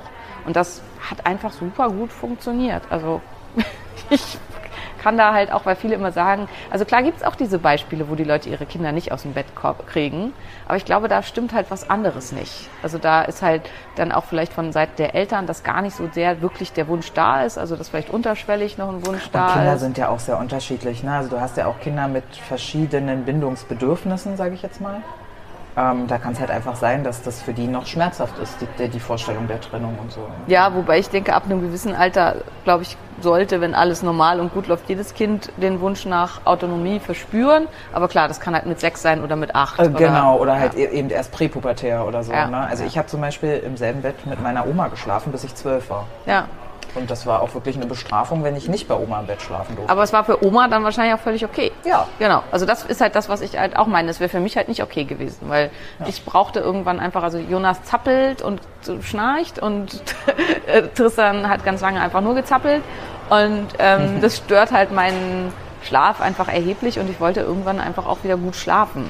Eine Möglichkeit für Paare zumindest, äh, die also sagen, Co-Sleeping finden wir super wichtig, könnte sein, dass dann die Eltern getrennt schlafen. Also vielleicht nicht jede Nacht, aber dass man sich da zumindest abwechselt und das Schlafsofa mitbereitet, äh, wenn das möglich ist und wenn der Schlaf einfach priorisiert werden muss, wenn zum Beispiel Gehaltsverhandlungen anstehen oder ein wichtiges Meeting auf der Arbeit und du musst da einfach irgendwie halbwegs fit geschlafen haben, dass dann ein Elternteil sich dazu bereit erklärt, mit Kind, Kindern im Elternbett oder im ähm, ja, Familienbett oder sowas zu schlafen und der andere Elternteil dann halt extra schläft. Das könnte Kann man machen, ja. sein. Ich haben wir halt phasenweise auch gemacht, fand ich immer ganz schrecklich. Ja, stelle ich mir auch furchtbar vor. Aber vielleicht für, wenn man wirklich performen muss Ja. und du musst geschlafen haben am Abend davor, eine Möglichkeit. Ihr hört jetzt aber schon so ein bisschen raus. Es gibt einfach ein Alter, und das ist auch, da muss ich ganz ehrlich sagen, ich werde jetzt ganz oft gefragt, ich bin ja jetzt gesund und ich habe einen Eisprung. Na Maria, wann geht's denn los mit Kindern? Alter, ich habe so keinen Bock auf die ersten drei Jahre. Ich habe so ver gar, gar keine Lust auf diese Scheiße, weil ich bin Pädagogin, ich habe in meinem Kundenstamm in der Finanzberatung, ich weiß es nicht, über 70 Kinder. Ich sitze auf den Sofas, ich spreche mit den Müttern. Das ist nicht romantisch. Das ist auch nicht immer geil. Und gerade für Menschen, die halt wie ich sehr egoistisch und sehr egozentrisch sind und leben, ist die Vorstellung, dass ich mich sehr zurücknehmen muss, hart. Ich merke das schon. Und, und dann habe ich ja auch einen hohen Anspruch, also ähnlich wie Simone. Ich habe pädagogische Konzepte im Kopf, ich habe Gesundheitskonzepte im Kopf und das wird einfach scheiße anstrengend. Und in meiner Traumweltvorstellung kriege ich Kinder nicht zu zweit. Also ich finde, die Kleinfamilie, also das finde ich nicht, das ist ja so, die Kleinfamilie ist ja ein Abfallprodukt aus Zeiten der Industrialisierung. Wir hatten also eine Stadtflucht, weil eigentlich sind ja Kinder in Großfamilien geboren worden. Wir hatten, Landflucht. Genau, äh, genau wir, hatten, äh, wir hatten eine große, äh, äh, einen großen Landbetrieb. Da hat die Uroma, die Oma, teilweise noch die Schwestern der Oma, die haben da alle mitgewohnt. Und du hast, konntest halt deine Kinder in diesen Oma-Kreis werfen, bist da arbeiten gegangen und die Kinder wurden versorgt. Dann gab es die Industrialisierung, dann wurde irgendwie auch in Städte gegangen, die Kleinfamilie ist entstanden und eigentlich ist dieses Thema zwei, zwei Eltern und dann irgendwie eins plus was auch immer Kinder, ist unfassbar belastend. Und war auch eigentlich, also auch wenn wir noch weiter zurückgehen, haben wir ja in Horten zusammengelebt und so. Also es gab eigentlich nie dieses zwei, zwei Erwachsene und dann Summe X Kinder. Und das ähm, in meiner Traumvorstellung lebe ich in so einer Kommune und dann sind da vielleicht drei, vier, fünf Erwachsene, die sich so dieses Erziehungsmodell teilen können. Das wäre für mich eigentlich das Schönste, dass ähm, ja, man sich diese, diese Kraftanstrengung auch aufteilen kann. Wäre absolut auch meine Wunschvorstellung gewesen, haben wir halt überhaupt nicht hingekriegt. Ja. Und ähm, ja, aber auch einfach, weil, äh, also bei uns war, ich war halt auch noch echt total isoliert, weil damals aus meinem Freundeskreis rundherum niemand außer mir Kinder kriegte und wir waren halt irgendwie so die einzigen. Ja, also die ersten drei, beziehungsweise da ich ja zwei Kinder hatte, fünf Jahre waren wirklich einfach super, super anstrengend. Und das ist halt auch, wenn wir darüber reden, gesunder Lebensstil und Kinder, muss man halt sagen, in diesen ersten Jahren muss man ganz viel Abstriche machen und kann dann halt da nur gucken, dass man das Beste für sich rausholt, was irgendwie geht, sich so viel Hilfe sucht wie irgendwie möglich. Ja. Und Hilfe kann halt sein, Convenient-Produkte kaufen, Hilfe kann sein, eine Haushaltshilfe, Hilfe kann sein, Oma, Opa, Freunde und so weiter mit einspannen. Und sich da auch wirklich, nimm diesen imaginären Menschen aus deinem Kopf, der dich da bewertet. Ja. Ob das jetzt, ob andere kriegen das auch hin oder was auch immer, ist doch scheißegal. Die Frage muss doch sein, wie kriegst du das hin? Genau, und wenn man halt weiter in Arbeit kann, äh, arbeitet oder Sachen machen will, kann halt eben auch einfach Hilfe sein, ja, äh, Platten für die Kita bei einem Catering-Service zu bestellen, sodass man eben äh, sowas auch möglich machen kann, weil habe ich das selbst gemacht, ging ja drei, drei, vier Stunden Zeit für drauf, in der man halt sonst halt wirklich auch was für sich selber tun kann und äh, einem gesunden Lebensstil frönen kann. Und dann einfach den Switch finden zwischen meine Kinder sind jetzt nicht mehr komplett von mir abhängig. Und meine Kinder müssen Genau. jetzt nicht mehr, haben jetzt nicht mehr das Gefühl, allein auf der Welt zu sein, weil in einem gewissen Alter wissen Kinder ja nicht, dass die Mami noch da ist, wenn man den Raum verlässt und ähm, leiden dann wirklich. Und ab einem gewissen Alter wissen sie das eben sehr wohl. Und äh, in so einem Alter, wie meine Kinder jetzt sind, dass man sagt, okay, also ich, das war zum Beispiel neulich auch so ein habe ich so einen Post gelesen, man darf einem großen Kind nicht zumuten, auf das kleine Kind aufzupassen. Und das wäre eine totale Übergriffigkeit und was weiß ich und so, wo ich ja denke, ja, aber man darf der Frau zumuten, für alle Zeiten irgendwie ihr Leben aufzugeben. Also ist es wirklich unzumutbar für meinen Großen, wenn ich sage, ich gehe jetzt eine Dreiviertelstunde zum Sport, ähm, dass er dann natürlich ein bisschen mit auf seinen Bruder guckt. Also ich glaube, dass der Mensch dafür halt auch gemacht ist, weil wir hatten halt früher 10, 12, 14 Kinder und natürlich haben die Großen auch mit auf die Kleinen geguckt. Ich Da finde nicht, dass das ein Übergriff ist und dass das halt irgendwie einen psychischen Schaden hinterlässt. Nee, da geht's, irgendwas. da geht's tatsächlich darum, dass, äh, wenn du das übertreibst. Ja, gut, klar. Also ich habe zum Beispiel, ähm, also ich kenne Menschen, da ist die Elfjährige mit der sechsjährigen Schwester fünf Stunden durch Deutschland Zug gefahren. Ja. Und sowas alleine. Ja. Das ist vielleicht schon, je nachdem, wie der Charakter von dem Kind ist. Ich hätte das vielleicht mit elf sogar tatsächlich Ja. cool gefunden. Das ist ja auch nochmal ein Ding, was wir nicht vergessen. Es gibt nicht das Kind. nee, absolut. Es gibt nicht Ja. das Kind. Dein Kind kann unfassbar sensibel und unsicher und da würde ich auch mal gucken, was da so Gründe für sein können. Das spricht ja dann schon ein bisschen auch für vielleicht eine Form von Neuro, Neurodiversität, ohne dass es direkt ähm, ja, irgendwas Diagnostisches ist. Aber äh, genauso kann dein Kind total mutig und vorangehend sein. Und dann kann man, ja, es ist für mich Erziehung dann auch ein Stück weit viel mehr. Also ich, Erziehung geht bei mir weg von irgendwie Methoden hin zu individualisiert angepasstem Verhalten, was tatsächlich teilweise sogar täglich wechseln kann, weil es gibt dann noch sowas zu, zusätzlich zur Charakter wie Tagesform. Also so Ja, ja, das klingt. absolut, absolut. Ja. Aber ich finde halt zum Beispiel auch, womit ich, das könnt ihr jetzt, das dürft ihr mich gerne dissen, aber was ich halt relativ früh angefangen habe, als ich mit den Kindern alleine war, ist, dass ich die mitgenommen habe zum Sport. Und das hatte ich halt auch mit meinem Studio abgesprochen, weil eigentlich dürfen die Kinder natürlich nicht auf der Sportfläche sein und so. Und dann durften die halt, während ich da Sport gemacht habe, durften die lesen oder durften Schande über mich auf ihrem Handy spielen. Äh, äh, damals noch nicht auf ihrem, da hatten sie noch kein Handy, sondern auf meinem. Und ähm, haben dann halt mir beim Training zugeguckt. Ich denke, der Benefit der Entspannung für mich und dass ich eben meinen Sport da machen konnte, hat so einen hohen Benefit für die Kinder hinten raus, dass es den absoluten Ausgleich dafür schafft, dass die Kinder Bildschirmzeit hatten in der Zeit. Aber das kann natürlich jeder für sich betrachten, wie er will. Und natürlich, also wenn das jetzt kritisiert wird, dass ich irgendwie, du warst eine alleinerziehende Frau, die versucht hat, Lösungen zu finden. Ja, klar.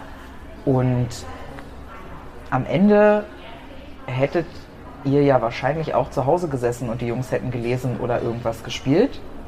Und diese 45 Minuten woanders lesen und irgendwas spielen, weiß ich jetzt nicht, ob das. Ja, na, na klar, aber also viele haben ja ganz, ganz strenge Bildschirmzeiten und so, aber auch da finde ich, das muss halt jeder, ähm, also ich finde das super schön, 30 Minuten dann ist Schluss von Patricia Camaraji heißt sie, glaube ich, ist auch eine Berlinerin, ähm, die zwischendurch auch alleinerziehend war und so, also die finde ich ist äh, richtig cool, von der ist halt auch Mental Load, also ist die gleiche Autorin wie von Mental Load. Und die halt einfach auch, äh, finde das Buch sehr differenziert und schön, halt eine Lanze dafür bricht, dass wir in einer Zeit leben, wo früher oder später jeder acht Stunden am Bildschirm verbringen muss. Und das ist halt, das ist ganz, ganz wichtig, ist einfach auch zu gucken, dass man mit den Kindern guckt, was macht Sinn, vor was muss ich wirklich, bei was muss ich wirklich vorsichtig sein, welche Sachen gehen gar nicht und dann halt rechtzeitig das den Kindern beibringen.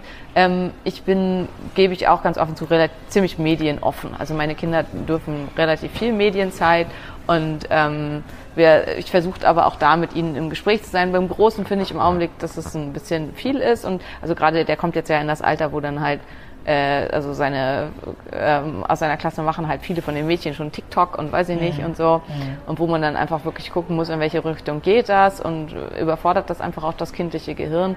Aber bei anderen Sachen denke ich halt auch, dass es nicht schlimm ist. Und also wir haben halt darüber geredet, äh, Maria hat Englisch gelernt, indem sie Eminem-Songs übersetzt hat und ich habe Englisch gelernt, indem ich Dune, das Strategiespiel, gespielt habe und die Texte übersetzt habe, weil es gab es nur auf Englisch.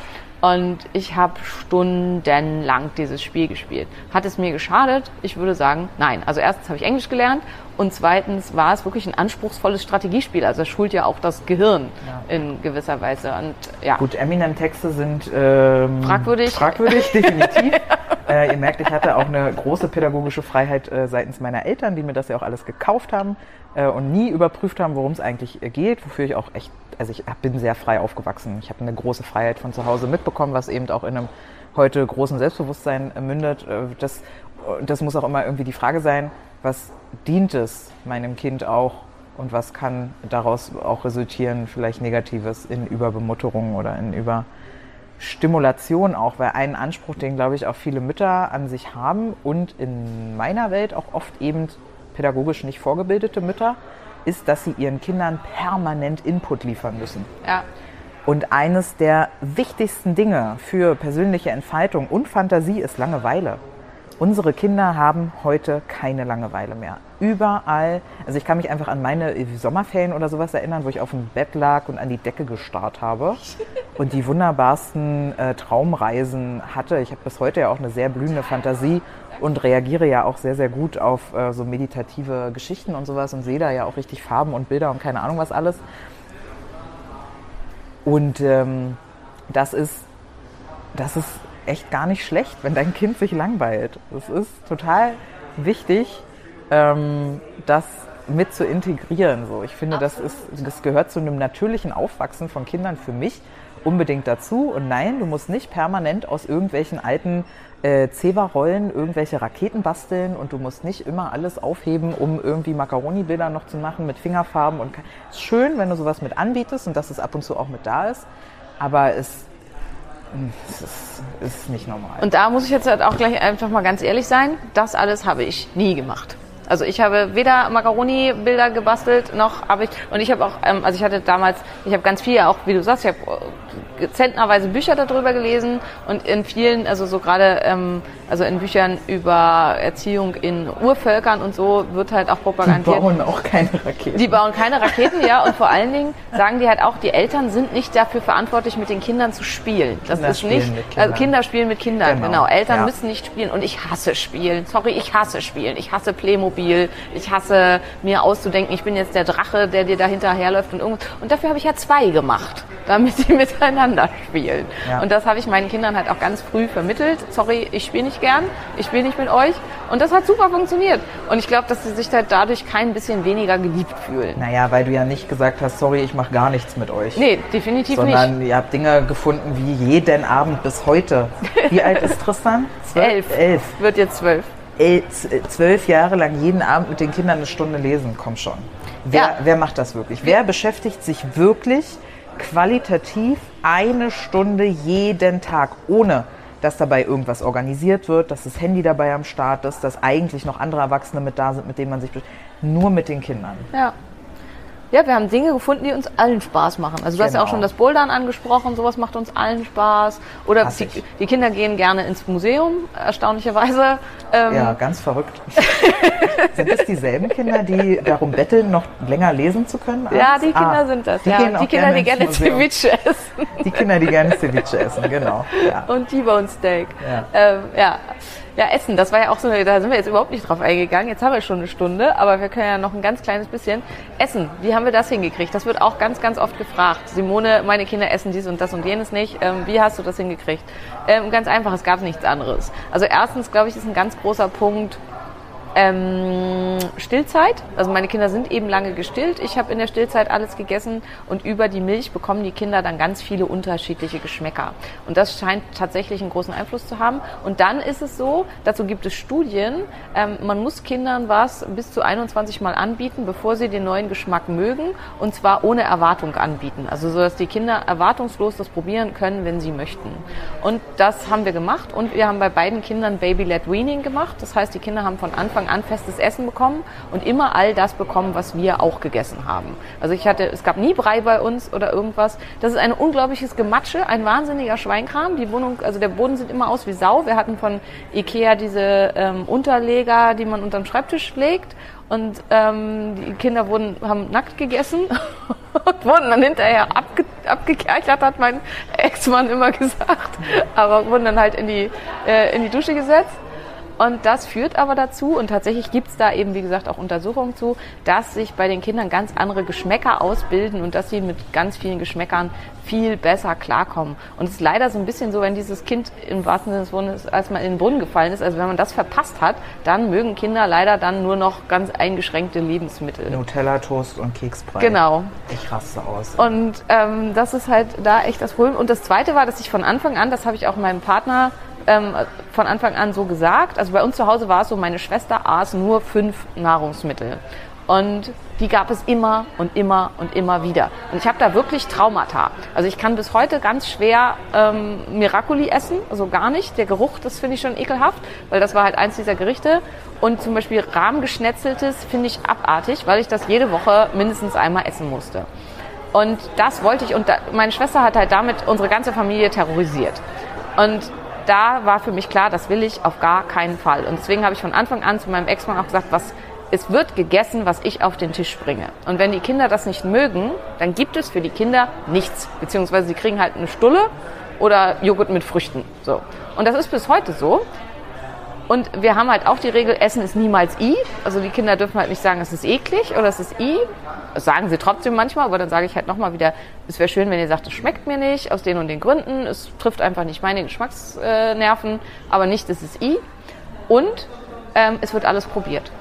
Und das ist auch was, was total gut funktioniert hat. Und inzwischen halt eben auch so, meine Kinder probieren total gerne Neues. Die essen äh, Grillen, die essen Ameisen, die essen Tintenfisch, alles an Gemüse, ja. Wobei sie da vieles nicht mögen, aber sie essen grundsätzlich Gemüse und es wechselt immer stark. Eine Zeit lang waren sie total wild auf Brokkoli, jetzt mögen sie gerade keinen Brokkoli.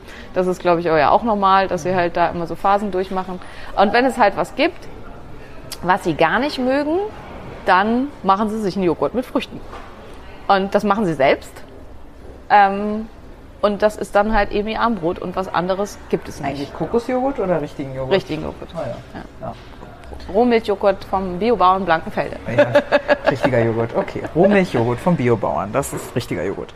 Ähm, ja, und das ist natürlich etwas, wo jetzt vielleicht die ein oder andere Mutti Kopfschmerzen bei der Idee bekommt, was da jetzt für ähm, ein Ärger im Esszimmer entstehen könnte, wenn es diese Sachen jetzt nicht mehr gibt. Aber tatsächlich ähm, ja, bin ich auch so aufgewachsen, wobei man mich ja eher zügeln musste beim Essen. Also ich bin ja wahrscheinlich insulinresistent geboren und ich habe einfach alles gegessen, was du mir in die Hand gegeben hast. Äh, wunderbar. Was sagst du denn zu diesem Snacking-Wahn die ganze Zeit? Also ich finde das irgendwie, wie gesagt, ich hänge da jetzt, sage ich jetzt zum 18. Mal mit so einem dreieinhalbjährigen rum und andauernd gibt es was in die Hand gedrückt. Irgendwelche Maiswaffeln, Reiswaffeln, irgendwelche. Warum ist das so? Um das Kind beschäftigt zu halten. Also ganz viel, gerade bei so zwei, dreijährigen, dann fährst du die halt in dem Buggy durch die Gegend, weil die müssen ja auch immer alle nicht laufen. Und dann kriegen sie halt immer da eine Reiswaffel in die Hand und eine Maiswaffel in die Hand, damit sie still sind. Also zumindest mein Eindruck ganz viel. Ist auch was, was ich von Anfang an, Snacken ist ungesund. Ähm, wissen wir, ne? Insulinresistenz, Autophagie, der Mensch braucht auch einfach mal Ruhephasen. Ähm, auch das äh, hat mir zum Teil den Ruf der Rabenmutter mitgegeben, weil ich nie irgendwelche Snacks dabei habe. Also auch äh, auf dem Spielplatz und so weiter. Ich war immer die Mutter ohne Snacks und ohne Taschentücher. Ähm, Gut, Taschentücher finde ich hart. Ja, es ist, äh, es ist auch hart, ja. Das habe ich einfach schlicht und ergreifend immer vergessen. Vergessen? Ja, ja. Die Snacks waren Absicht. Ja. Ähm, und war zum Teil auch, ich weiß so, eines der ersten Treffen mit Julian, da waren wir dann im Jump House und ich hatte halt auch nichts mit und dann haben sie wirklich die Kinder den ganzen Rückweg vom Jump House bis zu Hause, also es waren dann halt 15 Minuten Fußweg oder so, haben sie gequakt, dass sie halt so einen Hunger haben. Und natürlich hätte ich auch schon im Jump House ihnen Eis kaufen können und irgendwas, was es da gab. Wollte ich aber nicht. Und, ähm, und inzwischen, also jetzt sind sie ja drei Jahre später, können die das gut durchhalten. Und das ist halt auch was, was ich total wichtig finde, dass Kinder das lernen. Ich bin absoluter Gegner von diesen ganzen Reiswaffel, Weißt du, was ich manchmal Snacky-Scheiß glaube? und Ich so glaube, weiter. manchmal damit haben die Eltern sich eigentlich Snacks eingepackt. Das kann auch sein. Weil dann hast du auch die Möglichkeit, ein bisschen mitzusnacken, ne? Weil die Kinder, Kinder dürfen ja auch nicht hungern. Ne? Das ist ja, Aber auch das ist halt total gesund, mal Hunger zu haben. ja, ich, deswegen sage ich das doch gerade, Mensch, Simone, Ich dass, du, versteh's nicht. dass wir das mal aufklären können. ähm, ob ob äh, in einer, also man muss ja auch immer in Korrelation setzen, sind wir in einem dritte Weltland oder ist Armut, Armut bei dir zu Hause wirklich so schlimm, dass, naja, Essen einfach ein Thema ist und sich Essen leisten können ein Thema ist. Ich weiß zum Beispiel ähm, von jemandem, dass da zu Hause kommuniziert wurde, dass die Mutter sich öfter entscheiden musste, ob sie Zigaretten oder Essen kauft. Ja, also dass halt einfach das Geld nicht viel da war. Wenn in, in so einer, ja, was ja auch Angst macht den Kindern, äh, da sind wir jetzt nicht, sondern eben in so einer Kühlschrank ist voll, alles ist da, wir können die ganze Zeit theoretisch essen. Finanzen sind jetzt vielleicht auch nicht so das Thema. Also in einer sehr sicheren Umgebung. Wie schlimm ist es, das Kind ohne Armbrot ins Bett zu schicken, Simone? Kann da langfristig was passieren mit Kindern? Oder ist es schlimmer, wenn mein Kind nur Nutella-Toast und äh, Keksbrei isst? Was ist schlimmer, Simone? Sicherlich auf jeden Fall Letzteres, vor allen Dingen, wenn ich mir ein apropos Kinder, insulinresistentes Kind heranziehen will, dann sollte ich ihm Toast mit Nutella und Keksbrei füttern. Und das ist halt auch, dass man einfach für sich betrachtet, was will ich? Ich will doch langfristig, also auch kurzfristig, ich will doch für mein Kind das Beste. Und dass ich halt, indem ich diesen Weg gehe mit Nutella, Brot und Keksbrei, gehe ich zwar kurzfristig den Weg des geringeren Widerstands, aber langfristig tue ich meinem Kind sowas von keinen Gefallen. Und dass man eben da einfach auch gucken muss, ja, in welche Richtung möchte ich da gehen und was möchte ich langfristig für mein Kind. Und ich finde es einfach auch schön, also ich finde es einerseits schön, dass meine Jungs diese Offenheit gegenüber Essen haben und alles irgendwie mögen. Und andererseits finde ich es aber auch schön, diese Dankbarkeit, gegen die, sie, die sie gegenüber Essen haben. Also meine Kinder sind halt, die bedanken sich immer, dass ich gekocht habe. Die wissen Essen ganz doll zu schätzen. Die wissen die Arbeit zu schätzen, die da drin steht. Und ähm, beide Kinder können ja auch ein bisschen kochen. Und Jonas kocht halt richtig gern. Also Jonas äh, Plan ist ja im Augenblick, er möchte Sternekoch werden. Und ja, und einfach, da geht einem natürlich auch das Herz auf, wenn du so, was wollen wir denn mal essen? Paella mit Tintenfisch. das ist halt so, so. Und dann geht halt, und das ist halt auch, dann geht der ähm, äh, Neunjährige mit mir zusammen los und dann fahren wir in die Metro und kaufen, ähm, kaufen einen Oktopus und dann wäscht er den und dann bereiten wir den halt gemeinsam zu und so. Und dieses ganze, ich finde auch, dass Kinder das sehen dürfen. Also meine Kinder waren auch schon mit beim Schlachter und haben die Schlachtkette mit angeguckt und so weiter. Ich habe als Kind auch mitgeschlachtet. Und wenn die sich entschieden hätten, sie wollen dann Vegetarier sein, na, dann wäre das so gewesen. War aber nicht so. Also meine Kinder sind eher so, dass sie halt mit Respekt dann vor dem Fleisch sind und so weiter und halt wissen, woher das kommt und was gute Qualität ausmacht und damit aber dann halt äh, total happy sind. Ja. ja. Und das ist halt auch das, ne? Also Klar würde ich dann vielleicht der Kita Bescheid sagen, ey Leute, kann sein, dass mein Kind in nächster Zeit vielleicht hier nicht so happy aufschlägt, tut mir mega leid, aber ähm, ich würde gerne das Essverhalten umstellen. Ich kann mir vorstellen, dass er dann vielleicht häufiger ohne Frühstück in die Kita kommt, falls das Kind nicht sowieso in der, in der Kita frühstückt, weil ganz oft erlebe ich, dass dann in Kita oder in anderen unbekannten Räumen wird, wird gegessen, gegessen? Ja, ja. wird gegessen, was auf den Tisch kommt, genau. Nur zu Hause gibt es halt die riesigen Probleme. Und um das hier mal festzuhalten, für diejenigen, die sich vielleicht gerade ganz schwer damit tun, sich einzulassen auf unsere Art und Weise hier von der Ärztin und der Pädagogin, es geht nicht darum, dass dein Kind niemals Nutella-Toast essen darf. Nee, definitiv nicht. Auch bei uns gibt es manchmal glutenfreies, aber trotzdem Toast mit Nutella. Aber das gibt es wirklich es mag bei uns auch keiner so richtig gern, muss man auch sagen. Aber das gibt es halt vielleicht mal wenn die Kinder da mal Bock drauf haben, alle vier Monate oder so. Genau. Und dann ist es halt auch total okay. Ja. Und insgesamt, es wird ja auch ganz oft gefragt, esse ich auch mal dies und esse ich auch mal das. Bei allem, was ich halt vertrage und essen kann, kann man fast sagen, ja. Also, weil ich bin halt überhaupt kein Freund von Fundamentalismus. So, jetzt müssen wir hier mal zum Ende kommen. Jawohl. ja, wer da Nachfragen hat oder wer das Bedürfnis hat zu sagen, okay, also einige Punkte sind mir jetzt doch noch zu kurz gekommen, zusammenfassen können wir sagen, ja, in den ersten Jahren ist es schwer, hol die Hilfe, verdammt, setz Prioritäten halte es aus, äh, nimm dir die Dreiviertelstunde für dich, geh zum Sport oder versuch auf den Schlaf zu achten und kauf halt einfach mehr Dinge ein, wenn du es dir leisten kannst und nicht so viel zu kochen. Und auch nimm dich selber wichtig. Also dieses wie im Flugzeug, bevor sie sich um andere kümmern, kümmern sie sich um sich selbst. Das ist was, was für Mütter ganz, ganz entscheidend ist. Also ja, und du willst deinem Kind ja auch beibringen, dass es halt eben auf sich selber achten soll. Und das kannst du nur, indem du auch auf dich achtest. Weil Erziehung funktioniert nicht. Kinder machen nach, was sie bei dir sehen. Korrekt, würde ich sagen damit, Simona. Jo. Bis nächste Woche. Bis denn.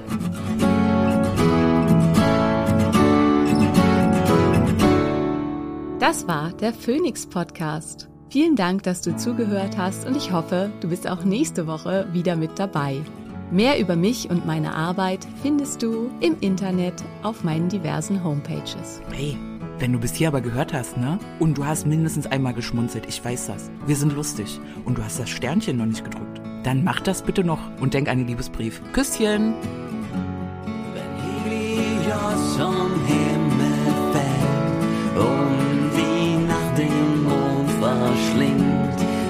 all die Sterne niedergehen und der Horizont zerspringt, wenn die Gezeiten schwinden und das Meer zu Salz erstarrt.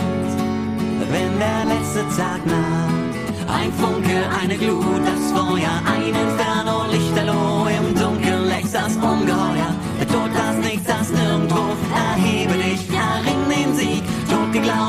aus der Asche, spreiz deine Schwingen und flieg. Du bist die Glut, du bist das